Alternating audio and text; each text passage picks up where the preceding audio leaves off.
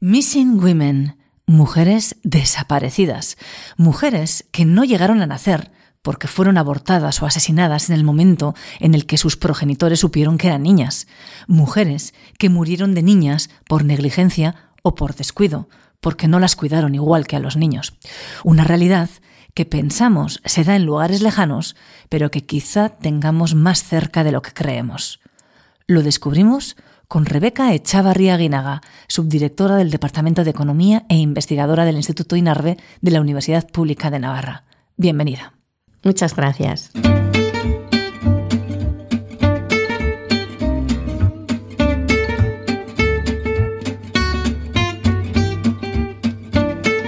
Ciencia al Punto. El podcast de divulgación científica de la Universidad Pública de Navarra. Disfruta de la ciencia. Missing Women. ¿Qué significa este concepto? ¿De dónde viene? Eh, Amartya Sen, premio Nobel de Economía, acuña este concepto en los 90 y habla de 100 millones de mujeres que faltan y que faltan por motivos de discriminación, sea consciente o no, faltan. Hubieran estado vivas si no hubiera sido por la discriminación que existe hacia las mujeres. Suena a real pero a lejano, ¿no? no a mí me evoca la India, por ejemplo. Sí, de hecho es donde primero se empieza a analizar el hecho de que lo que observamos no puede ser solo explicado por la biología. El comportamiento humano tiene que estar explicando algo más. Y, por eso sí que allí se han hablado, por ejemplo, de abortos selectivos, ¿no?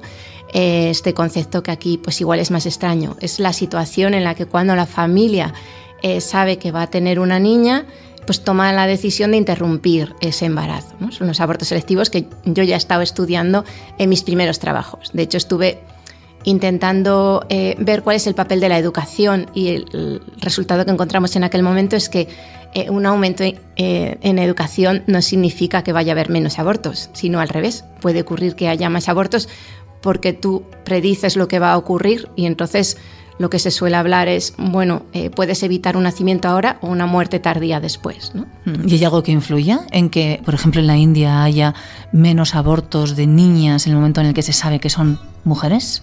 Encontramos, por ejemplo, en nuestro artículo es que tiene que ser algo que afecte a toda la sociedad, una, eh, aceptación de que el, valor eh, percibido de la mujer ha aumentado mejoras en las oportunidades laborales de la mujer, va a mejorar eh, la percepción social que se tiene del valor de la mujer y esto es eh, lo que va a favorecer que haya menos discriminación, consciente o no. esto es lo que, uno de los resultados que se encuentran desde la economía. Algo que ocurre lejos, pero aquí. ¿No? No exactamente. Sí que es cierto, cuando trabajaba para India, eh, de esto se hablaba, ¿no? Bueno, es, ocurre en India, ocurre en China, eh, en África, pero esto no ocurrió en Europa. Sí que se comenzaron pues, un grupo de, de investigadores a encontrar que los datos históricos para Europa, no solo para España, sino para Europa, contenían valores bastante anormales, o sea que tú no puedes explicarlo solamente atendiendo a la biología, pero el argumento que se daba en ese momento para, Europa era que, bueno, aquí la cultura nos protegió y probablemente sean que no se escribió a las niñas, o sea, se hacía un esfuerzo para ir a los registros y registrar a los niños, pero probablemente sea que estaban vivas pero no registradas. Eh, a mí esta explicación no me convenció del todo. Seguro que es cierto que una parte de las niñas eh, no se registraron, ¿no? Y estaban vivas, pero no estaban allí. Esto seguro que pasó, pero todo, o sea, todas las niñas que faltan fueron no registradas y, bueno, pues aquí es donde comencé a, a trabajar un poquito. Esa duda se transformó en una investigación que es este, por ejemplo, que he sacado ahora es el segundo artículo que me centro en 1900-1930 y encontramos razones muy fuertes para sostener que además de cambios biológicos, además de falta de registro, hubo intervención humana. O sea, el hecho de que haya discriminación generalizada en la sociedad hace que de forma consciente o no las niñas sobrevivan menos, o sea, nacen menos niñas porque no están, o sea, habrían muerto. ¿Y cómo llegas a esas conclusiones? ¿Qué es lo que hacemos? Eh, bueno, utilizando modelos económicos, necesitaba algo que me hiciera ver cuál es el valor percibido de la mujer en, las regiones. Me centré en la, época alrededor de la Primera Guerra Mundial porque había datos disponibles de los salarios femeninos y masculinos anuales y al mismo tiempo durante la Primera Guerra Mundial España tiene muchos shocks económicos. Eh, que hace que se muevan eh, los salarios de una forma inesperada y por tanto, bueno, pues tenga variaciones ¿no? en, el, en cómo se percibe eh, el valor del trabajo femenino. Y encuentro que en aquellas zonas de España donde el valor percibido de la mujer era muy bajo, aumentos salariales aumenta la probabilidad de que nazca una niña. Mezclas esos datos, los cruzas los registras en un mapa y te encuentras con que te conviertes en meteoróloga casi, ¿verdad? Porque hablabas de mapas de clima. O sea, es que una cosa que mm, solemos hacer es cuando tú tienes los datos, eh, es muy bonito verlos en un mapa, ¿no? O sea, yo puedo calcular la proporción de nacimientos para cada una de las provincias. Entonces los mapeo y lo que me encontré era que, mm, que en lugar de lo que hubiera esperado, que es puntos aleatorios de distintos colores, había mapas perfectos que eran persistentes a lo largo del tiempo, que es como el clima, ¿no? Pues unas zonas más oscuras, unas zonas más claras y, que ello no se podía explicar por diferencias en, en el nivel socioeconómico de la región. ¿Y por qué se explican entonces? Lo que encontramos que se explica es, por un lado, por el valor percibido en la región y por otro, vemos que se pueden explicar em, por variaciones en los salarios. O sea, cuando aumenta el salario de la mujer o del hombre, cuando aumenta la riqueza de las familias, más cuando aumenta el salario de la mujer, disminuye la proporción de niños que nacen, o sea, aumenta la proporción de niñas que nacen. Eh, y esto, bueno, pues es muy raro que sea explicado solo biológicamente. ¿Se pueden permitir tener más niñas? Se pueden permitir tener más niñas y, tienen más niñas. Y tienes hasta incluso datos eh, porcentuales que nos sirven de ejemplos. Lo que encontramos es que un aumento de un real en el salario de las mujeres eh, al día esto hacía descender el número de niños por cada 100 niñas en 1,2, o sea, un cambio en el comportamiento del 1%. Esto es un cambio significativo que me va a crear los patrones que yo observé la primera vez que vi, porque solo un 1%, aunque te parezca pequeñito, pero un 1% eh, actuando en la misma dirección te sesga datos demográficos. Elegiste esta época, 1900-1930, para poder desnudar al ser humano. Sí. Es decir, para verle en su esencia, cuando está en una situación de apuro, ver cómo reacciona. Porque tú a dónde vas al fondo es a la esencia del valor que se percibe de las mujeres.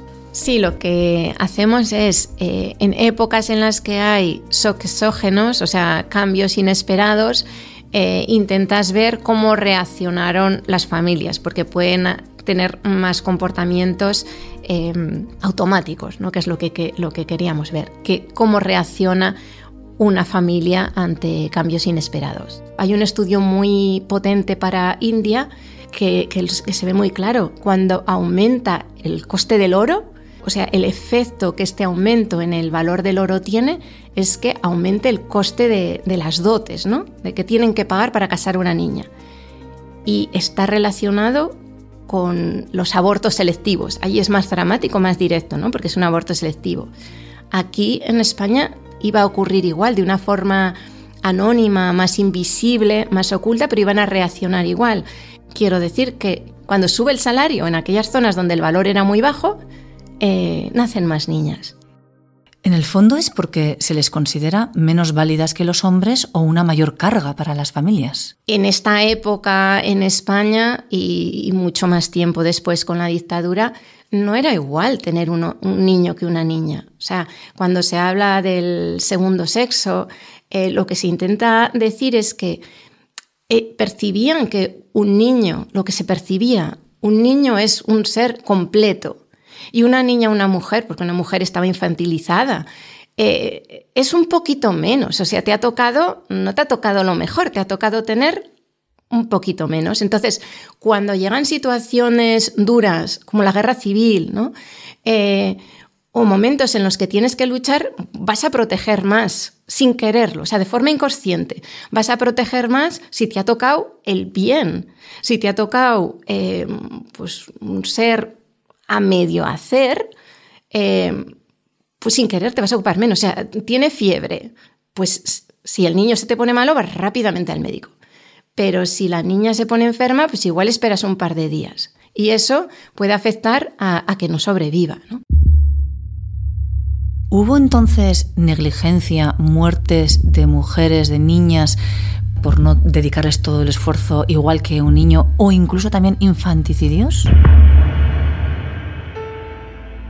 No puedes saber si hubo infanticidio, o sea, que lo mates directamente y de forma premeditada, o que sea por negligencia, por descuido, es fácil suponer que, fue esto último, ¿no? O sea, que si tú percibes que no son iguales, pongas más atención en hacer que sobreviva uno, hacer que sobreviva la otra. Sin embargo, es muy interesante que incluso el Código Penal de 1932 te dice explícitamente en el artículo 416 que que se sabía que había infanticidios. La madre que por ocultar su deshonra matare al hijo recién nacido será castigada con la pena de prisión menor en sus grados eh, mínimo y medio. Y en la misma pena incurrirán los abuelos maternos para ocultar la deshonra de la madre, ¿no? que cometiera este delito. Y esto era durante toda la época. O sea, el infanticidio estaba aceptado en algunas condiciones eh, siempre que fueran las 24 primeras horas, o sea, que, había, que existía, era algo que ocurría. En cambio, eh, la muerte por descuido es algo que ahora que tenemos eh, en India un escenario donde ocurre, se puede observar, ¿no? Que, que, van más tarde al médico, que reciben menos alimento, o sea, aquí ya se sabía también que primero comía pues el padre de familia, después, o sea, que había una jerarquía en el acceso al alimento. O sea, que, son comportamientos que se naturalizan y que se aceptan, ¿no? Fruto de una época en, lo que, en la que no concibes a todos los seres humanos de una forma igual. Por eso es tan importante trabajar por la igualdad porque no automatizamos comportamientos que tienen efectos. Son efectos invisibles, pero que los podemos tener también ahora, en este instante actual. Siempre, o sea, nuestro comportamiento, una parte es consciente, pero una parte importante de nuestro comportamiento es totalmente inconsciente y no lo manejamos. Obviamente, hoy día todavía observamos lo que llamamos los micromachismos. Los micromachismos son muchas veces respuestas automáticas que además mm, mucha gente no percibe y cuando tú dices esto es machismo, te dicen no es, ¿no? Porque la mayoría de la gente lo, lo acepta. O sea, y además no eres consciente de que lo estés haciendo. Como llevar el apellido del hombre siempre. Si hablas con la gente dicen, pero ¿qué más da? ¿Qué más da que le pongas el apellido de él o de ella? ¿Para qué te vas a complicar? Esto, em, que parece que pueden no llevar a ningún sitio, lleva a muchísimos sitios. Si tú quieres dejar algo en el mundo y al final el ser humano busca por, por dejar algo, ¿no?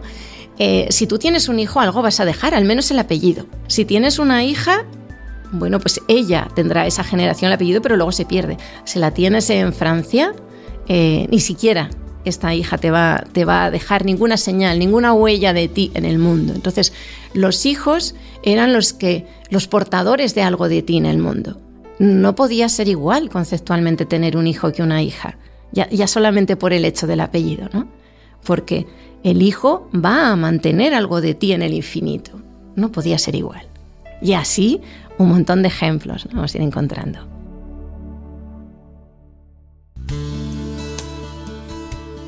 ¿Has conseguido que este artículo te lo publiquen en una prestigiosa revista? Sí, este último artículo lo trabajo con Fran Beltrán Tapia y nos lo han aceptado en Cliométrica, que es una revista que en el ranking está en el 10% de las mejores revistas del mundo en historia. Nos ha hecho muchísima ilusión que haya gustado y esperamos continuar con, con más proyectos. ¿no? Tenemos que darte las gracias y sobre todo la enhorabuena también por este fantástico trabajo, por arrojar luz y cada vez sea menos invisible este efecto y cada vez menos, por supuesto, las mujeres desaparecidas que ni siquiera se sepa que existieron. Muchas gracias, Rebeca, y toda la suerte del mundo. Muchas gracias. Has escuchado Ciencia al Punto el podcast de divulgación científica de la Universidad Pública de Navarra. Disfruta de la ciencia. Con la colaboración de la Fundación Española para la Ciencia y la Tecnología, Ministerio de Ciencia e Innovación.